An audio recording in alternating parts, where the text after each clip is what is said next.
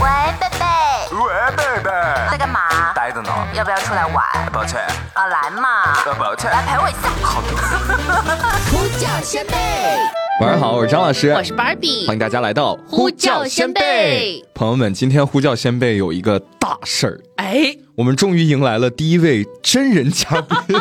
对，上次我们是电话连线嘛，嗯然后呃，上次呢是我们语音，这一次呢是这位真人坐到了我们的录音间里。真的，就是此时此刻录音间里面，因为多了一个人，感觉温度都升高了不少，现在暖和起来了。对对对，嗯，那我们新嘉宾介绍一下自己吧。大家好，我是六七七，欢迎六老师。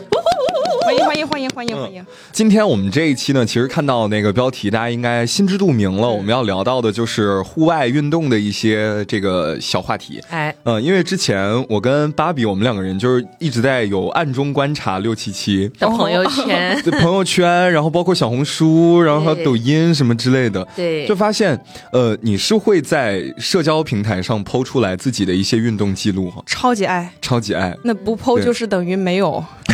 就我之前第一次见六七七的时候，我记得是好像是我的 BC 就打拳那个认证吧，我记得对。是有六七七女士在场对，有，六七女士在场，嗯然后当天我就说，嗯，这个小女孩她小小一只，感觉她好活泼、哦。是，对我刚活力无限对，感觉她跳跳跳像一只小鹿一样，小小一只吗？你确定吗？小的。然后呢，我就加了她的朋友圈嘛，然后就看到这位女士，嗯、在朋友圈就会经常发什么徒步、爬山、对健身，然后还有各种那种呃、嗯那种跳舞的那种视频。这个跳舞不是就是那种舞蹈，是哪一种很不是那种非常 呃，比如说柔美 或者什么那类的，是那种发疯舞蹈。我就没印象了。呃，就是跳跳跳，就我记得圣诞节还是什么那个附近，然后拉着其他人一起跳那种。哦对对对，哦，就是模仿那个跳舞小熊的那个，好像是科目三儿，对我感觉他就是呃涉猎的这个运动项目特别多，并且他也是 BC 认证的一个教练。对对对对。然后今天我们就是拉他来一起来聊一聊。其实我印象里面，好像我在最早关注到六七七的时候，他的社交平台上还没有特别多就是和运动有关的项目，大部分都还是他在宿舍里面一个人对着那个镜头在翻唱一些欧美名曲。现在也有啦。其实，对，但是感觉比例少了很多。呃，是的，是的，是的。嗯，就从应该是去年的什么时候，好像是夏天，我记得你应该是发了一条自己开始晨跑的那个视频。对，差不多就是那个时候。当时是一个什么样的契机？你开始就是进行这个活动，还是说其实你已经进行很久，只是一直没有记录它？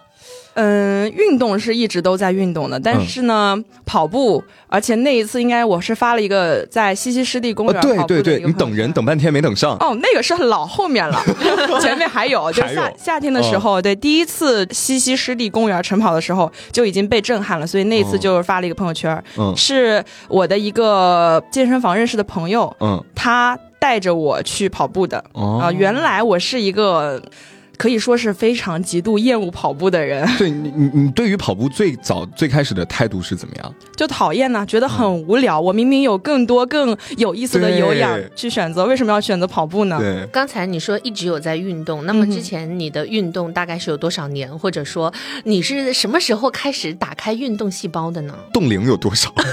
小学、初中那会儿也算吗？也算，就是从小就是个爱动的女孩。算上的话就是六七十年。那还是有的，就也不是。是咱们说小时候，就小学那个时候，我其实并不擅长运动，我自己觉得啊。嗯我因为那时候有点胖，如果说擅长的话，我擅长铅球和实心球，属于是力量型选手。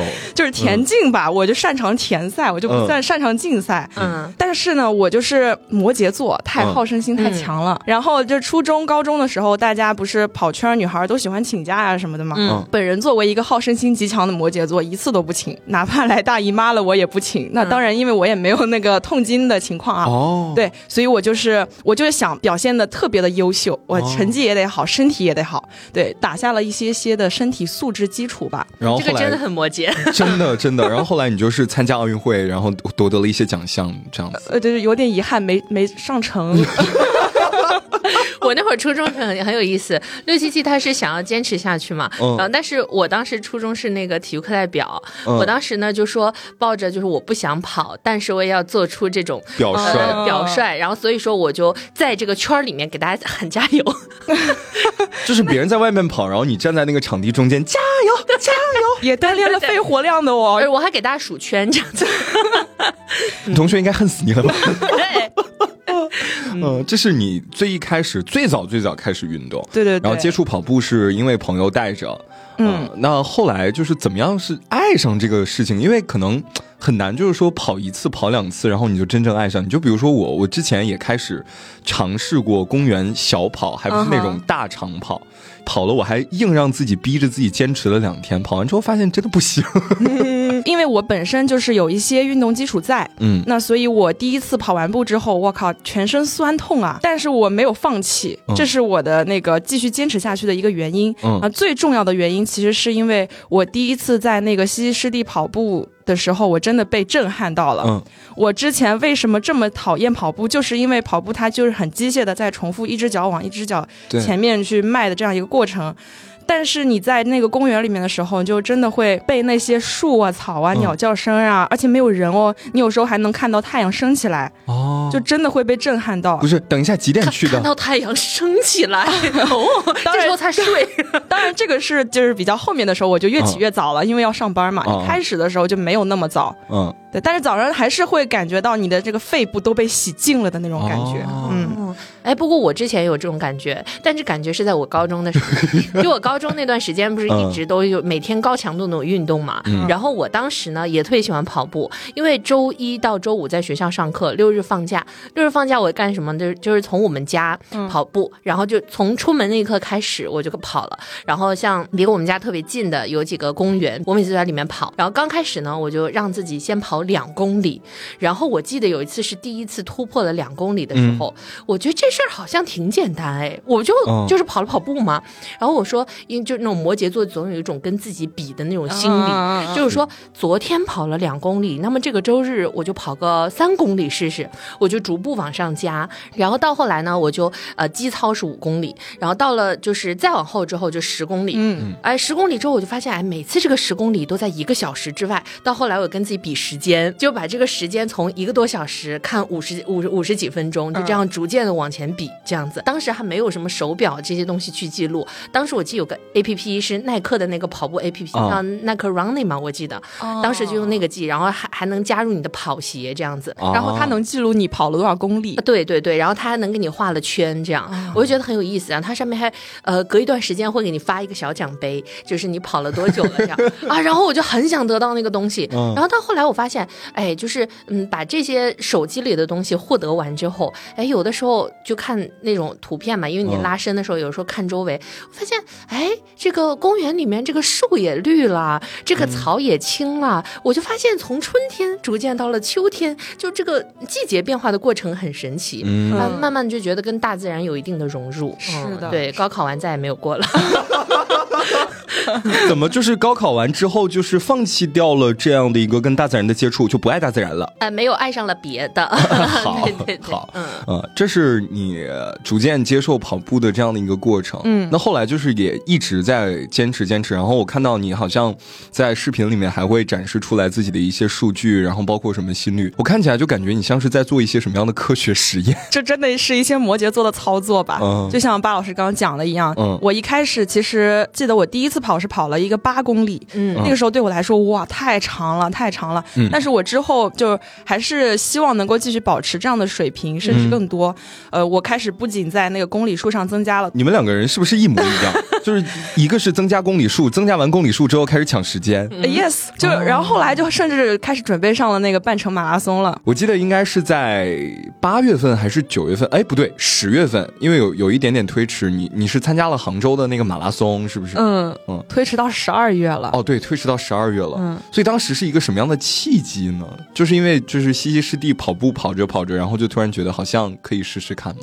是的，就当时那个杭州马拉松消息报名可以报名的时候，嗯就大家都很激动。嗯我身边的朋友每个都报了，那我就凑了一下热闹。嗯嗯然后这个名其实是很难中签的，嗯。万里挑一，嗯，我就那个幸运儿。所以它是随机的吗？还是说你要在报名之后参加一个什么样的体能测试之？没有体能测试，随机的，哦。抽签。对，他说什么您已中签什么杭州马拉松这种，嗯。对，因为每次到了那个公布结果的那个时候嘛，然后朋友圈就会晒好多 好多，就说今年又没中之类的，对，对，嗯，所以就是跑马拉松跟你日常的跑步，你觉得有什么区别吗？一个是备赛嘛，一个嗯就是锻炼身体。其实两个不能说是完全的分开吧，嗯因为到后面我也经历了一些呃关节受伤的问题，我就有思考这个这个这个东西，嗯就是我到底跑步是为了什么？我是为了跑马拉松嘛？我是为了就是跑马拉松成绩越来越好吗？嗯，还说我就是真的只是想锻炼一下身体？你迷惑了。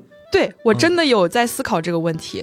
所以我现在就是也没有特别的追求成绩了。哦，嗯当然，我也是希望自己今年能够去再跑那么几次比赛，但是数量会不那么多。嗯，这一次你是参加了半马，嗯，嗯，半马它大概是一个多少距离？二十一多。二二十一多。嗯，所以在这二十多公里的这个行程里面，你整个人的状态，你觉得就是会有什么变化吗？就是前期、中期、后期？在跑步，在比，对对对在那天是吧？因为我记得那天你发了一条朋友圈，就感觉像是就是上学的时候开那个体呃运动会运动，会，然嗯，后就是你在那个检录处举起手 比了一个剪刀剪刀手，感觉特别开心。嗯然后等到好像是完赛的时候，我记得你又发了一个朋友圈，说终于结束了，怎么样嗯，？奖牌拿到了。嗯嗯嗯就是挺震撼的，因为那是一个很大规模的赛事，有几万人一起跑。嗯虽然我就是因为我第一次跑步在的那个位置很远，没有听到国歌在播放，哦 但是前面的一些人他们的呐喊声还是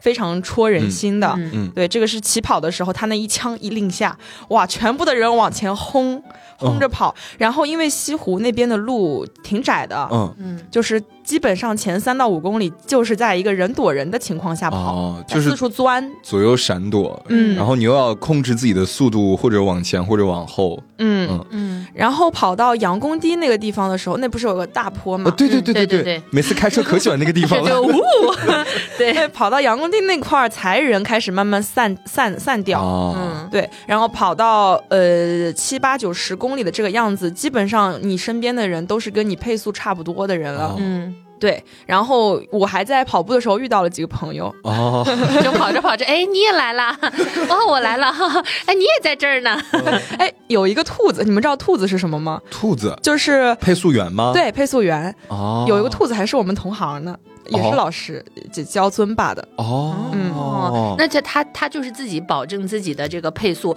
就是在比如说几分钟，然后他就在这跑，你看到他你就知道你大概配速是多少这样子。嗯，不过兔子们都是带全马的，就是他我们半马是没有兔子的，所以他的那个配速是六分配，我把它超过了。哦，对，那所以在一路上其实他有很多兔子，很多很多，嗯，好神奇啊！嗯，而且还有很多各种 cosplay，就各种动画人物的那种奇装异服的人。你就会感觉就是大家绚丽多彩。嗯就是其实大家是不是是参加马拉松，每个人目的不一样。然后可能有些人是说我想要追求一个好成绩，嗯有些人就是想参与一下，嗯获得一个快乐。还有一些呢说我 cosplay 一下这种，呃获得一个人生体验，释放一下。还有一些我看就是经常刷短视频嘛，一有这种马拉松啊什么就去吃喝玩乐这样子。就 流水席。对，然后而且我看那个就是东北那边不是有那个马拉松哈？尔滨马拉松，对对对还有锅包肉锅包呢。肉，对，然后就就说，哎呀，这跑了一场马拉松，这个最后还拿到一个这个呃奖励，然后结果满路上吃饱了。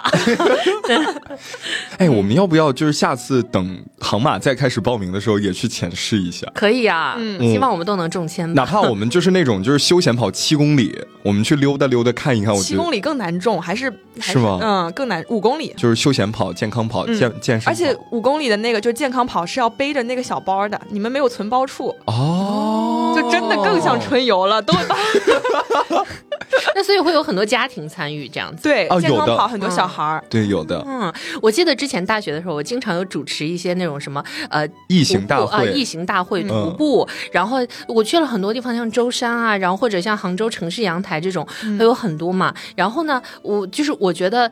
这样航马这种比较难重，我觉得这种小的一些嗯马拉松啊徒步，我觉得咱咱们可以试一试，那些好像稍微简单一点点。是是是，嗯，对没事试试看吧啊。就是像这种呃比较极限一点的、哦，就我之前大学的时候也是主持过一个活动，嗯这个呢是它也是马拉松，但它马拉松跟其他不一样，嗯其他比如说呃你是休闲的或者半马、全马，我那次主持那个它是二十四小时不间断的。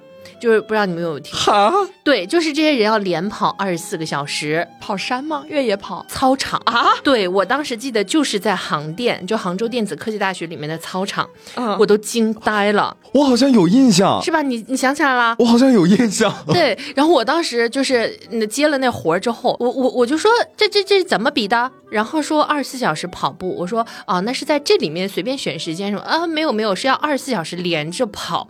然后记得有一个就是当时有一个大爷，然后这大爷他是光着脚的，我都惊呆了。然后我那次真的是看那个比赛，看的我都懵了。我说还有这样子跑步的，我说这马拉松，然后他最后还会记一个时间，就是你呃不不是记时间，记记里程，就是比如说你在二十四小时里面跑了多少，当然中间有补给什么的。嗯，但我看他们其实有很多人都是呃稍微补给一下，然后也是最后有要追求一个成绩这样。而且他就跑操场哎，你说你跑一个自然的环境也就算了，嗯。他跑的是操场。哎呀，八百米的操场就一直在这儿跑，我都惊了。真的就是世界之大的，属于是无奇不有吧？对对对，嗯然后包括像什么呃，去年我记得是在千岛湖吧，不是有那个铁人三项嘛？嗯然后当时我记得也是很冷，嗯然后那，我我室友，然后跟她老公不是也来那边参与工作嘛？然后他们就说，连他们就是拍摄的人，就是在整个过程当中，尤其看他们那种游完泳不是要骑车嘛，嗯，然后就是他们拍摄的过程，他们都已经就冻得瑟瑟嗖嗖发了抖，对。然后参赛那些人穿的还是很少，然后最后去冲奖这样。真的，我记得那天看电视转播的时候，我记得那天好像是有下雨，然后还微微有起雾一些的。对对对，超冷，嗯，真的，就是不得不佩服人类的极限，真的是没有极限。对，喜欢极限运动、户外运动，我觉得真的也很牛，嗯真的，嗯。不过他们可能在平时也有专项的练习对对，他们有这个能力。我们还是就是健康、快乐、阳光一点就好了。然后其实看到，除了你有在西溪湿地里面在户外跑步之外，还看到你比如说去攀岩嗯，攀岩、爬山、啊、爬山去爬山。但是我看起来你那个爬山跟攀岩好像也没有什么区别。爬悬崖，你说的是最近那次嗯是吗？直接来个大的，那个挺有挺有趣的，等一会儿可以分享一下对。，然后还有包括就是户外徒步啊，还有你你现在有罗列过吗？自己在进行的一些就是跟大自然亲密接触的运动项目有哪些？跑步算一个，嗯爬山、登山算一个吧嗯，骑行、骑自行车，嗯我也有时候会骑。嗯然后就是可能会经常去旅行的时候，我会把这个徒步登山去看看风景这个列在我的这个跑、哦列列在我的旅行计划里面。嗯那它就比较杂，但是也是、也是跟户外接触的一个嗯过程。嗯，然后除此之外的话，就是可能偶尔还是可能会有露营吗？有，哎，啊。忘说了，有。这个虽然好像我们不能算严格意义上的运动项目，但是也是跟大自然有亲户外。露营的时候怎么就不能运动呢？哎，你还别说，呃我录音的时候还真带大家打了 BC，这是每一个怎么莱美教练的使命。那个音乐一响起来，哎呦，嗯，我的任务来了。真的啊，嗯嗯。那在这么多众多的这个项目里面，你有没有就是自己觉得好像更偏好于哪个，或者是怎么样？我其实最喜欢、最享受的，应该就是登山吧。登山，嗯，嗯，就是逐步去征服它的一个过程。征服它有时候还征服不了，就是在这个过程当中，你能感受到自己的渺小，你还对，哦就是这样的，就是嗯呃，跟那个 BC 还真不一样，就是你在。一直往前往上走的时候，你的那个出汗的感觉，嗯它是一个持续，并且你能够持续不断的感受到自己身体的变化，你的心跳。嗯嗯，就是我呢，之前是一个非常不喜欢爬山的人，从小都是。嗯就会觉得第一点就是很令我就是难以迈出爬山这一步，就是觉得很无聊。就是从你要爬到山顶上，肯定这个人是越来越少的，对吧？嗯嗯，然后呢，在这个过程当中，如果说旁边没啥朋友，或者说你就是一个人走，我就会感觉哦，我好惨啊！就是我一边往上走一边流眼泪，我又无聊，我还又寂寞你。现在脑子里面已经开始脑补出一一部怎么说那个短视频短剧，就是我重生了，然后重生在半山腰上，还要继续往上爬。对，然后配的音乐是二胡这样子，我觉得好寂寞啊！这个真的是让我难以迈出开始的一步。嗯对所以到现在你从来没有就是真正意义上的爬过山、登过山。我其实有爬过了，像嗯有一些小景区啊这种的，嗯呃，我倒是没有怎么半途而废，嗯。但是我爬了这么几次，我还是觉得在这个过程当中，我暂时还没有发现到太多嗯。这个其中的乐趣。对，因为我记得之前在高中的时候，我教练告诉我一句话，嗯就是说你在爬山或者爬楼梯的时候，你用臀部发力，你就可以运用到你的臀腿，可以练到这个臀部的肌肉。嗯。于是呢，每次我就专注于臀部，就是其他人爬山可能专注于风景，哦李，八米女士专注于她的臀部。就比如说，哎，你看这儿有一棵迎客松，你看那儿有一个什么东西，李芭比臀部发力，对核心收紧。核心收紧，对对对往上。对，如果旁边有一个朋友或者我妈妈在的话，嗯我说妈，你这样爬不对，你得用臀部发力。妈我是烦死了，别管。对，那么就是比如说像这个无聊的情况，六七七女士，你是怎么样去克服它的？或者你干脆觉得不无聊吗？哎，我想提个问，你是不是爬都是那种台阶步道的那种山呀？修好的？有台阶步道，然后也有像我西湖，我记得有一次是从灵隐寺那边出来，嗯就爬了一条也不是很野的山，就是嗯偶尔几步有些那些台阶，有些是需要走那种自然的。然后在那个过程当中，我想，哇，我不掉下去吧，我不掉下去吧，你是下坡吗？上下都有。哦对，上的时候就不觉得，但下坡的时候，我觉得会自己会掉下去。你不觉得走那种不修过、没修过的那种野路，会比走台阶会更好玩一点吗？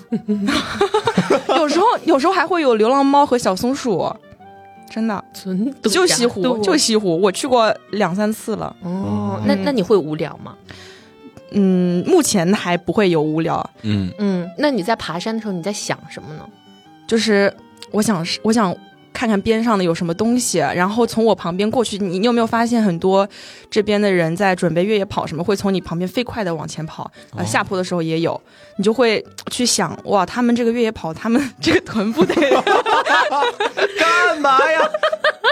然后你知道，尤其是我就是先喜欢上跑步了，然后才呃慢慢的去更多的去爬山啊什么的。然后我就会在心里默默去比较那些越野跑的人的大腿肌肉和路跑的人的大腿肌肉的区别 啊。当然这只是一个趴，更多的还是自然风景，然后以及你在徒步的时候，嗯你的上坡和下坡的时候，就是不同的心境的变化。嗯而且有时候像那个杭州那个龙井村那一片，嗯，其实从下面上去的时候，经过那个十里廊当，它会突然一下子视野很开阔，尤其是在呃还是茶茶园还是绿色的那个时候，很美，超级美，超级无敌美炸了。所以就是在杭州，我们先就呃划到杭州这个范围里面。嗯，如果说要开启自己的徒步之旅的话，你会比较推荐有哪几个地方呢？呃，西湖群山嗯是非常好的一个，就是那一大片。对，那个又交通方便，而且对于新手来说，那个是随时可以中、嗯中途下撤的，哦不像很多山你必须上去了，然后再再下来，下来。啊对，还有呢，嗯，西溪湿地，哎，西溪湿地确实很适合徒步，而且它没有爬升，哎，不伤膝盖，风很省劲儿景风景风景很好，而且一年四季春夏秋冬对，不一样的风景，你可以去四次。还有吗？还有的话就是慢慢再进阶一点了，哦就会有一些难度，爬升啊嗯什么的，然后有一些水库，嗯像富阳、临安，然后萧山这边其实都有、湘湖。哦，所以你现在就是爬山已经有一些就是逐渐在进阶的感觉了，这样子吗？但我呃有是有，但嗯我不是为了进阶而去爬的，我就是其实单纯就是想看风景。哦我在爬山的这个圈子里面，我觉得自己算是一个很菜的菜鸟。但是对于我们两个人来说，好像很专业了。对你已经就是入门了，属于是这样的感觉。那入门还是有了的啦。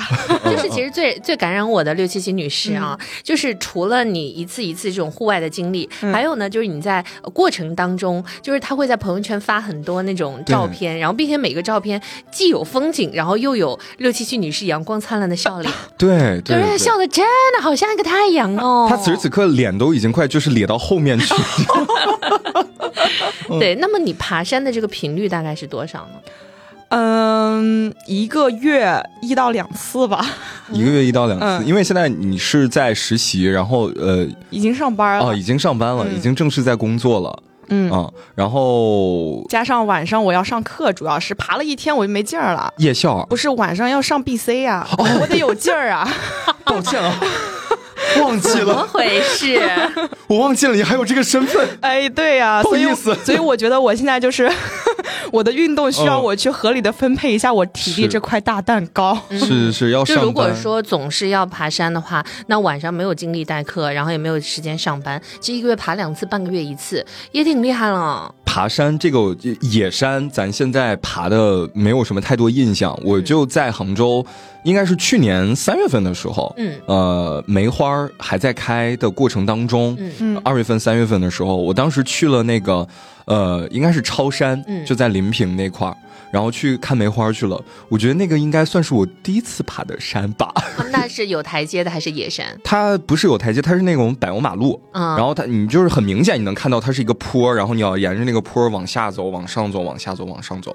然后我觉得还挺有意思的一个点是，嗯，它虽然说没有说视觉上给你特别大的冲击，但是在你的嗅觉上会给你非常非常丰富的那种体验。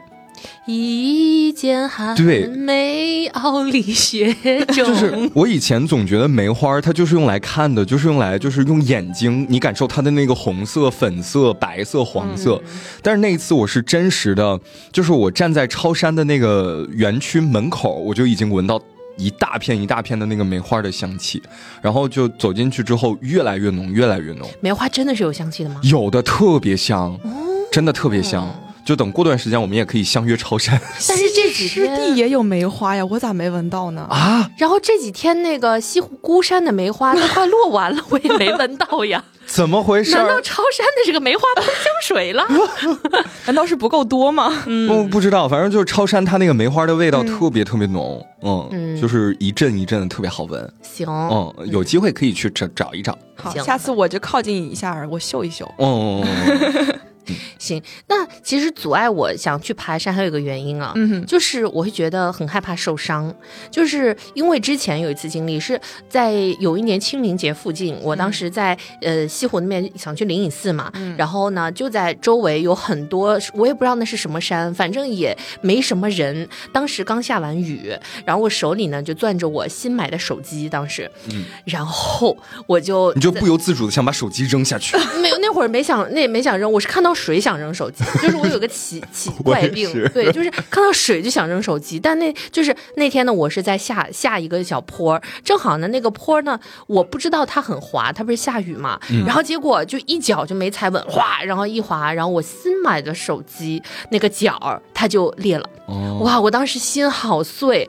然后不过还好，因为有它，让我的手啊、腿啊这种没有再 再怎么受伤，就是他替我顶了一灾。我们一起说谢谢手机。谢谢手机，对，然后呢，我就看很多就是爬山啊或者什么，就像呃小红书上很多人分享嘛，什么呃从哪里滑了受伤了，比如说骨折了之类的，我就好害怕，万一就是嗯哪里哪里出现问题怎么办？那么你嗯在爬山啊这种运动过程当中有没有受过伤呢？受过，手上还有划子呢。哦，但是这个磕碰难免的，嗯就是你既然要去欣赏美景，你肯定就是要付出一些代价，这个代价可能就是你会受伤的风险。嗯啊、咱们如果说去一些你可能会知道的难度比较高的山，泰山，参与就是可能有点危险的户外运动，你可以买个保险。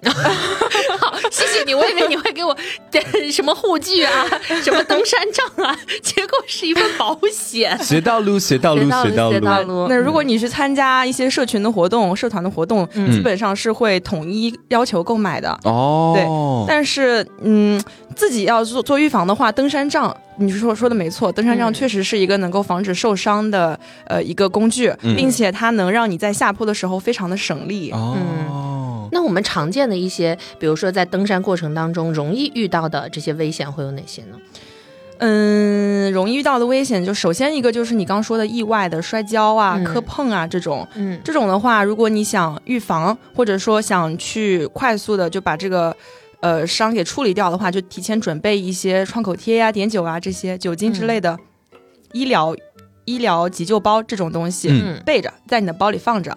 那还有的话就是不同的天气、不同的季节，比如说夏天，呃，你就很有可能会晒伤，嗯。哦。那太阳太毒辣了。防晒，嗯。对我去年在爬黄山的时候就是大意了，哦。我整一个两个肩膀后背都晒秃噜皮儿了，半个月才那个嗯。皮才退干净，我到现在还有色差呢。妈耶！哦，嗯，所以当时你是就是给自己其实也是涂了防晒霜吗？还是说就？没有，我没有涂啊，我以为你说涂了防晒霜上去了，后来发现还得是衣服遮盖，因为我那个时候嗯我就是觉得自己皮厚，哦我已经爬过很何出此言就？觉得没事儿，哎因，为本人就穿着背心儿爬过很多山都没事儿，我以为黄山也没事儿，结果那天就没什么云，啊，很毒辣的太阳，还好我戴了帽子，不然我的脸也受伤了。然后脸开始蜕皮，对，那，这是一个，就是夏天的时候需要注意防晒，嗯。然后还有就是防蚊虫。啊夏天的时候下雨的话就很湿嘛，嗯，背个蚊帐，对 对，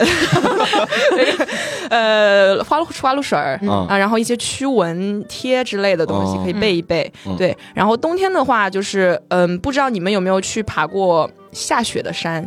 雪山哎，我是没有徒步爬过，但是我开车有到在安吉那个附近，哎，没错，就是那儿。对对对，然后那个地方叫什么？浙西天池，哎，不对，浙西天池是在临安。对。哦哦，然后呢，我当时去那个湖州那边，就湖州安吉那里，就是它有一个那种呃，我我我忘记，它反正路过，它反正那个路，它反正路过的时候有一个叫藤原豆腐店的那个东西，嗯当时我就记得是在湖州那边穿过了一个隧道，那个隧道还挺长的。在进隧道之前，那会儿也是冬天嘛，进隧道之前它是一个那种就是呃路上都光秃秃的，就是正常的山。但过完那个隧道，哦，满世界都是白色的。然后呢，那会儿我就看很前面很多车都打那种双闪嘛，我就说嗯，是不是危险？嗯然后就看周围所有的山啊树上面都有那种白色的落雪，然后天上小雪花也在慢慢往下飘，然后越往上面攀升，那个车打滑就越来越严重。然后当时我记得，嗯，在那个导航上嘛都已经堵红了，就是因为上面它就是走的有点慢嘛。我那会儿是第一次经历车的打滑，就是在那个时候，就是那个。不敢太怎么踩刹车，因为一嗯踩刹车，它就那种呃，会这个这个车就会就滑一下，很很吓人。因为你想，就是长期生活在江浙这一带，尤其是南方地区的朋友，好像很少就是说在冬天。胎，对嗯雪胎、雪地胎什么之类的，然后你突然遇到这样的情况，确实还挺棘手的。对，然后当时我记得我坐在车里，然后也看到有手握着香槟，想要给你生日的惊喜。谢谢你哦。那我就看到很多就背着那种大包，然后有嗯一些好像是刚从山上下来的一些人，哦对。然后我当时看他们好勇敢哦，那种感觉，嗯对。哎，我记得那天看你朋友圈，你是有到浙西天池，没错，嗯，浙西天池，超级美，而且我那个时候爬的时候特别早嘛，嗯，整座山几乎就我一个人，嗯，几乎几乎。我一个人独享这座山，哎，所以，哎，我我想起来，他是不是要从一个什么什么古道什么之类的那个地方，然后爬上去，然后再坐索道下来，还是怎么样？没有索道，那哪有索道啊？就直接走上去走下来？嗯，而且不用穿古道，直接把车停到那个山脚下，然后哦往上爬就可以了。其实路线来来回回就一个半小时，挺短的。嗯，主要是徒步的时间是一个半小时，还是开车来回？徒步的时间，啊、哦开车来回要四个小时。哦嗯，所以在这一路上，大概你都看到了一种一些什么样的东西？我看到了从来没有看到过的东西，哇，就是 什么宝贝？掏出来我瞧瞧。然后结果南方小孩说是雪，这么冷的天，首先哈，那个车子开进那个停车场，嗯整一片这个地方就是白茫茫的一片，嗯嗯，就真的跟那个童话故事里的小木屋一样。哦，然后树上全部都挂着那种松雾松，还是叫松雾啊？雾松，呃，雾松，对，嗯。就是也已经变成冰冰柱子了的那种哦。树枝，嗯。你甚至可以去把它扯下来，然后吃一了口。对，还真有人会干这事儿。南方小孩，嗯嗯嗯，啊。对啊，这个是进去的时候，嗯。因为那边有一个天池嘛，那个嗯。就是水库。然后我嗯。先是沿着那个水库走了一小段路，我本来是想往上爬的，嗯。找错路了，没找对入口，啊然后就就是。挨着那些树枝压下来，然后这样躲着这样穿过去，然后还看到了一个露营的人，在雪地里露营的人，哇哦，哇哦。他刚一觉睡醒，哦，嗯，你你扒进去看了，这一觉睡醒都知道。那七七说：“ 哎因为，我看看你干嘛呢得拉开他的帘子干嘛呢？他在那里看风景，嗯 然后我就过去就是聊了一下，我说你在那儿过了一夜吗？他说是的，然后这地方过夜不得多冷啊？那是睡睡袋嘛，哦零下五度，基本上睡袋都可以。啊，对他告诉我走错了，嗯，然后我就就是反折折返继续上山，嗯就一路上。就真的在跟树枝玩捉迷藏一样，嗯因为那个树枝它挂了雪、结了冰之后就会变沉嘛。对，它会往下压，是的，然后我就需要就是从他们压下来的那些小小的缝缝里面一点一点钻过去，所以就是相当于你上山的一个途径，就是在匍匐前进。基本上是的。就那个时候，仿佛我就是 Elsa。好，哎，那在这个时候，呃，比如说，呃，山上有一些冰啊、雪啊，嗯有一些危险，怎么防范呢？比如说像什么滑，或者说就是因为它雪会不会有一些覆盖的一些洞啊什么的这种？如果要爬下雪的山的话，嗯一定要准备冰爪，就是会呃套，在鞋外面的、那个，没错，，而且不要买便宜的，一定要买贵的，哦嗯，便宜的会坏。哦，呃，我去长白山的时候就穿了一个便宜的，就坏了。好的，这也是经验，这也是经验。对，嗯，还有呢？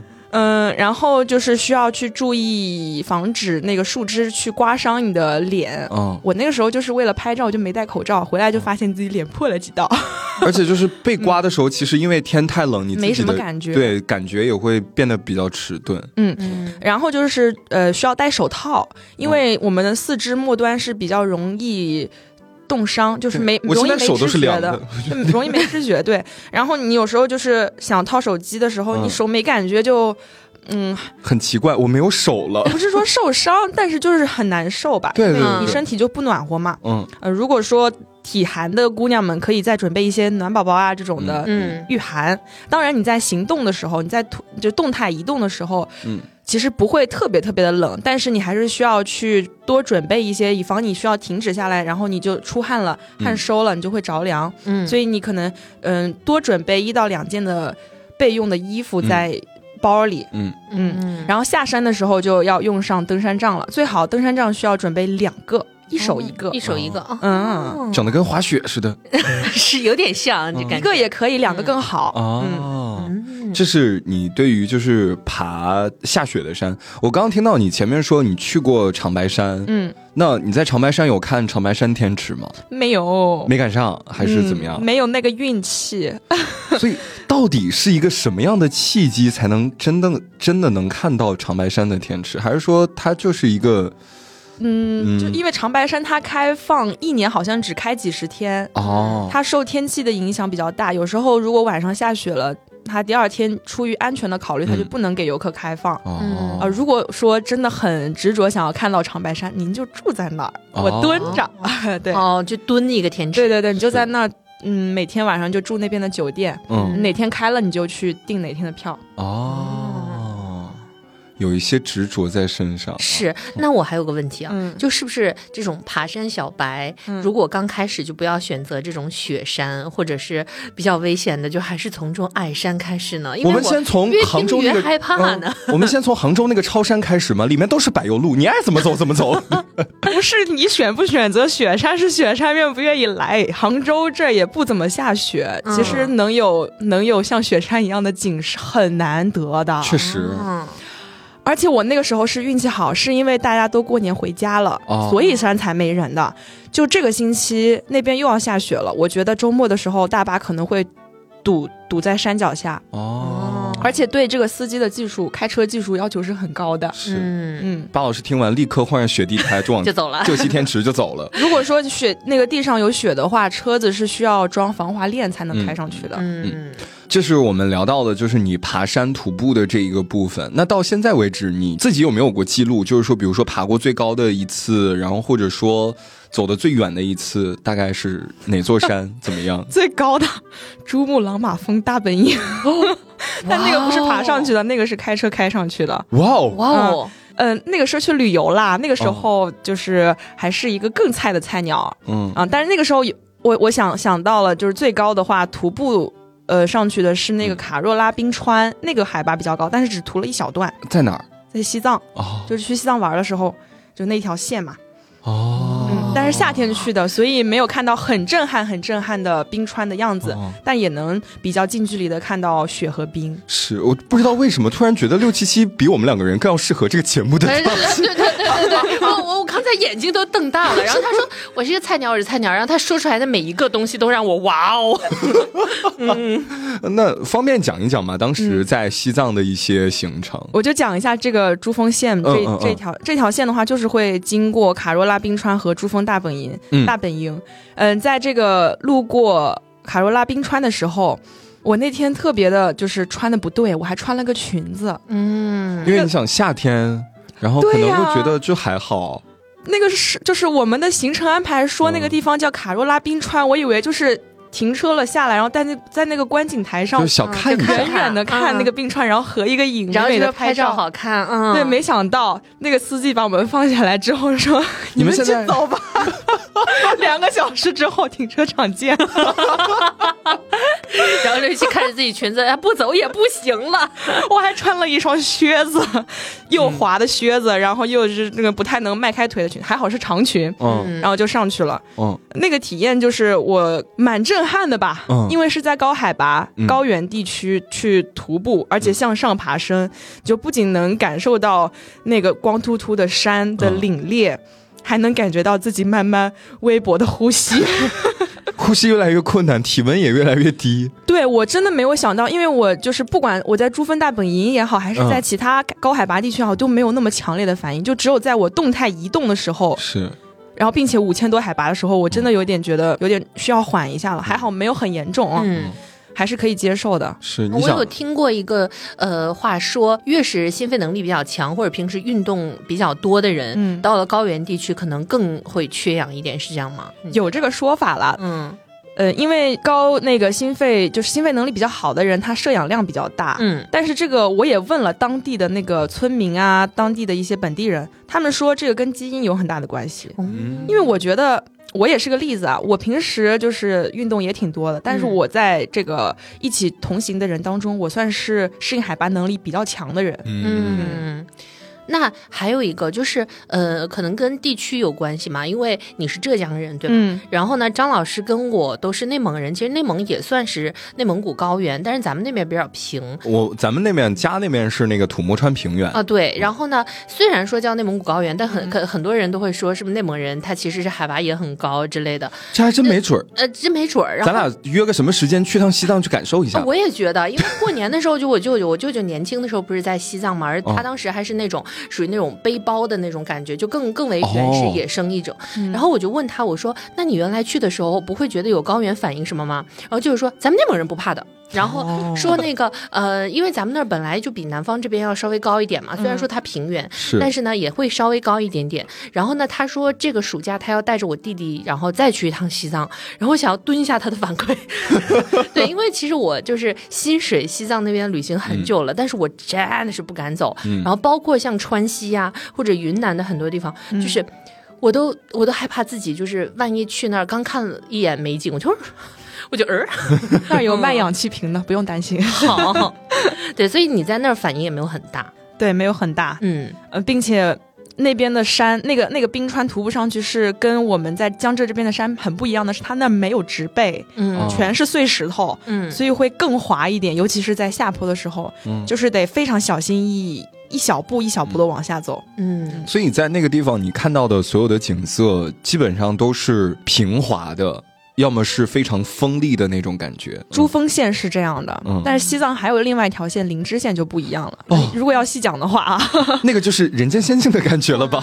对，就是嗯珠峰线就是一路开过去，那个山真的就是跟那个铁石心肠一样，哦，嗯凌厉的感觉。嗯，嗯就是冷冰冰的。但是灵芝线它直对呃它的那个海拔跟珠峰那边的海拔比没有那么高，三嗯三千多，呃，然后因为它可能更多的阳光和雨水吧，嗯所以路过它的时候植物还是有的，有植物，而且你也能看到植物和雪山就是形成一幅油画的感觉。是在那个呃，在那个什么村去嗯看那个南迦巴瓦峰的时候，真的置身在油画里。嗯哇，啊超级美。你的西藏之旅，我我觉得我们要不今天我们先暂且聊到这儿，等后面有机会我们继续展开来跟大家分享。当然，就是前面我们说到了，包括你跑步，包括爬山，然后包括各种各样的户外的活动。那在这个过程里面，你通常是一个人吗？还是说你有一些固定不固定的小团伙、小组、团伙，团伙？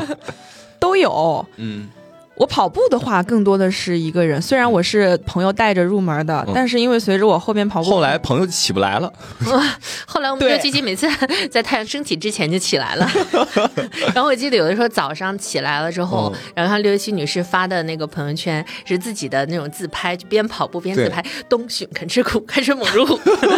对，还有她自己的一些热身视频。对，嗯嗯，冬天的时候跑，有时候天还没有亮呢。对，我就记得你有一条视频，好像是早上五点多从家里面出发，然后，嗯好像是爸妈都还没起床，然后就你偷偷一个人，就是偷摸跟做贼似的就溜出去了。我还有一次就是在嗯生日的时候，我二十三岁生日，我还跑了个二十三公里庆祝。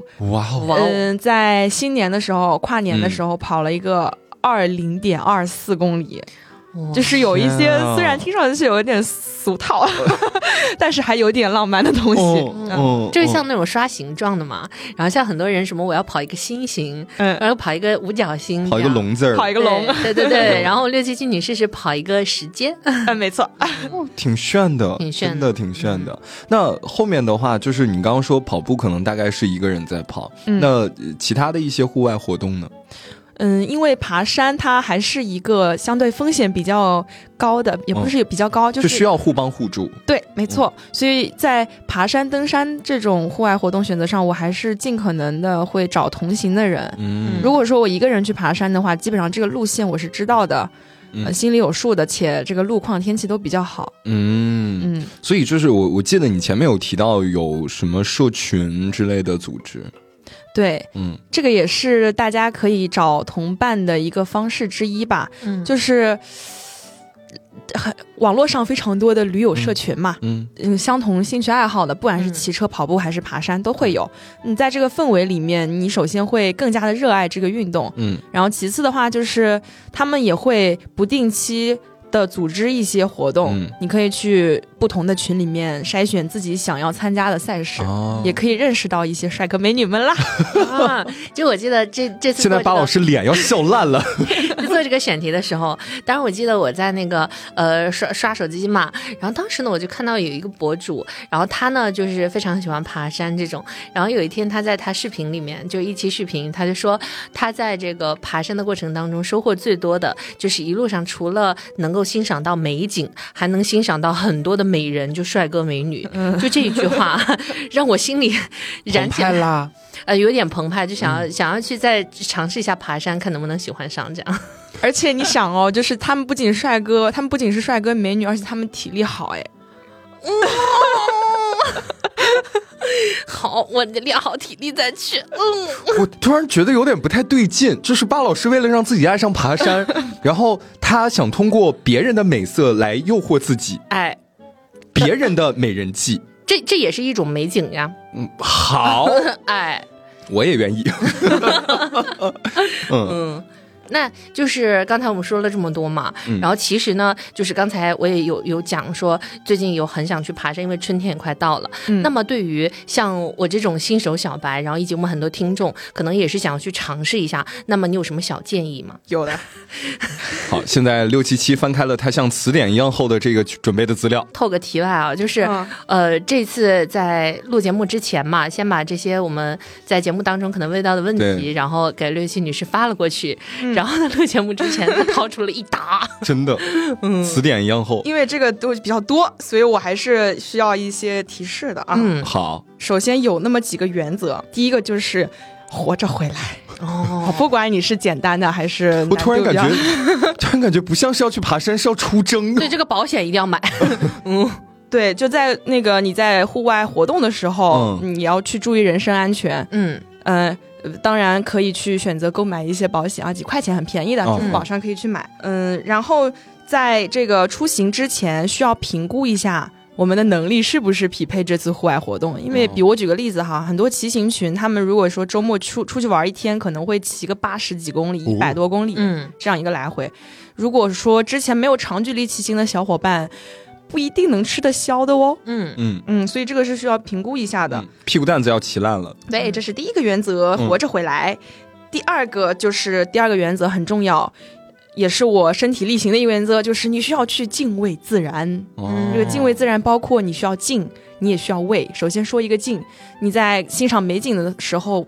不可以去破坏那些自然景观，不可以破坏生态环境、嗯啊。然后畏呢，就像我刚才讲的，不要让自己晒伤了。嗯。就是你也是需要去有一些应对措施，对。去应对这个严酷严酷的这个，呃，气候条件。对，嗯。就是他他他还是会惩罚你的，如果你嗯。不尊重他的话，嗯。嗯。嗯，然后就是在出发之前呢，需要做的一些准备，就是首先你需要去查询天气预报，你嗯。要知道气温几度，下不下雨，嗯。嗯，去应对一些可能发生的问题，失温、冻伤、晒伤，呃，被虫子咬伤等等的。雨衣、墨镜、暖宝宝可以常备在包里。嗯好，然后第二个就是你要根据你这个活动的时长来嗯准备资源和你的补给。嗯，带三个汉堡包这种，哎，可以可以啦，什么高热量的食物啊，面包、饼干、士力架，还有水。嗯啊，你也可以去查一下你去的地方有没有卖的，哦你就可以不用带那么多那么重了。是嗯然后以及可能会需要用到的资源，如果你下山的时候天黑了，那没有灯怎么办？哦手机没电了怎么办？嗯那个充电宝、手电筒，或者你带个头灯嗯这些资源。然后，那再我我再插一下，我们户外人可能会呃常说的有三个东西不借的，一个嗯就是不借水，第二个不借光，第三个不借睡袋。哦呃，如果是过夜的话，不借睡袋。对，所以这些比较在户外很珍惜的资源，大家能自己准备就自己准备，不要嗯借。好，不借水，不借光，不借睡袋，嗯三不借啊。嗯，然后第三个就是管理好我们的预期，嗯因为在户外能看到美景的都是属于好运气的，嗯就是万一下雪、下雨、大雾、大风，你可能真的什么都看不到。嗯就是你需要有这样子一个心理准备。我之前去有一次去爬那个浙西天，我浙西天只去了两两次。嗯第一次的时候上去的时候，其实风景特别的好，但是下来的时候就下雨了，嗯啥都看不见，路超级无敌滑。我上去的速度如果说是五，那我下来的速度只有一，哦就超对超级危险。但是我那个时候就也挺乐观的，我甚至一边下来一边哼着小曲儿。嗯嗯，对，这是第三个管理好预期。嗯，再说最后一个大的原则，就是我们去户外一定要无痕，不能留下任何的垃圾，哦。不然你就不要去户外啦。嗯。啊，如果说你是呃有邀请你的好朋友或者你的这个约会对象嗯，嗯。啊、一起去到户外，如果他往这个大自然里丢垃圾，你就拜跟他拜分说再见。手，分手。所以这也是就是你们整个户外圈子里面一直在执行的几个原则。嗯。嗯，虽然大家不会经常说，但对是都就是已默经记在认的。心里了。嗯嗯然后那听了这么多，那如果说我要出发的话，要谨记这些，那么我的包包里，然后要背上我的这些小食粮们，然后还有呢，可能是墨镜啊、防晒啊这些的。那我相当于我这个包里就什么都有嘛。那就是呃，我们是不是要就就是购买很多很多专业装备呢？就是比如说我们的登山包啊，或者说什么登山杖啊这些，因为就是我看很多很多人就是在网上 PO 的图片嘛，嗯就是浑身始祖鸟，然后什么的，然后我一看，我说我如果去登个山的话，我的成本穴位有点高了，然后。呃，我就我就说这个呃，是不是真的就是一定要让自己的装备非常的嗯、怎么说？呃、专业专业，并且就昂贵，才能保证我们的安全，或者说让我们这次的体验很好呢？应该不是吧？不是的，嗯要根据你的场景、你的活动来的。嗯那你要去登雪山的话，你首先要配一个向导，然后你真的是需要强制装备来维护你的安全的。嗯我再举个例子吧，我前阵子去那个我们美丽的。呃，这个喀斯特之省贵州去玩了。嗯那个时候就是带我去玩溶洞的这个向导，他跟我说，他去户外就就带那么几样东西，一个是小刀，一个是打火石，一个是睡袋，他就可以在一个森林里待好几天。哇哦，嗯，他带我的那两天行程，他脚穿的是解放鞋，嗯，初姐不用一定特别昂贵，就只要能够呃舒适，然后并且保证我们的安全就可以，对吧？保证我们的安全并且舒适。啊，安全还是在第一位的。嗯，还记得第一个原则吗？活着回来。活着回来，没错，哎没错，嗯。嗯，所以如果开始的话，就先从呃比较轻口味的一点开始，比如说像呃低一点的山，然后呢，我们穿的东西啊什么的，逐步去升级，对不对？对，其实你在爬的多了之后，你也知道哪哪个地方我体验感可以嗯更好一点。嗯嗯，比如说我第一天我穿了一个棉棉的 T 恤，回来就真的穿的很难受，因为汗干了之后它会粘在身上嘛。嗯那你就知道下一次去我可以穿一个相对嗯速干一点的衣服。嗯，所以还是根据自己个人的情况，然后逐步去升级，这样子好一些。嗯因为做户外的也不只有始祖鸟，就像做瑜伽服的也不只有 Lululemon 是一样的。谁在 谁在跟我是不是啊，巴老师？什么啊？我们又被 Q 了啦！嗯当然，有些人他去山上也不是为了去爬山的，是为了交朋友的啦。啊，所以有一些可能标榜身份的东西也是可以有一些的。也是他的自己的工具，我觉得也是 OK 的了。嗯，嗯，对对对，嗯，所以今天很开心，我们可以邀请到六七七来，就是浅聊。今天真的是浅聊了没聊够呢。对，只是浅聊了一下他的一些户外的经历。嗯，然后也刚才也听到他有说去什么溶洞啊、贵州喀斯特就很多地方，就我还是很想听其他的。对对对对，要不这个节目交给你来做吧。好了，我我该走了。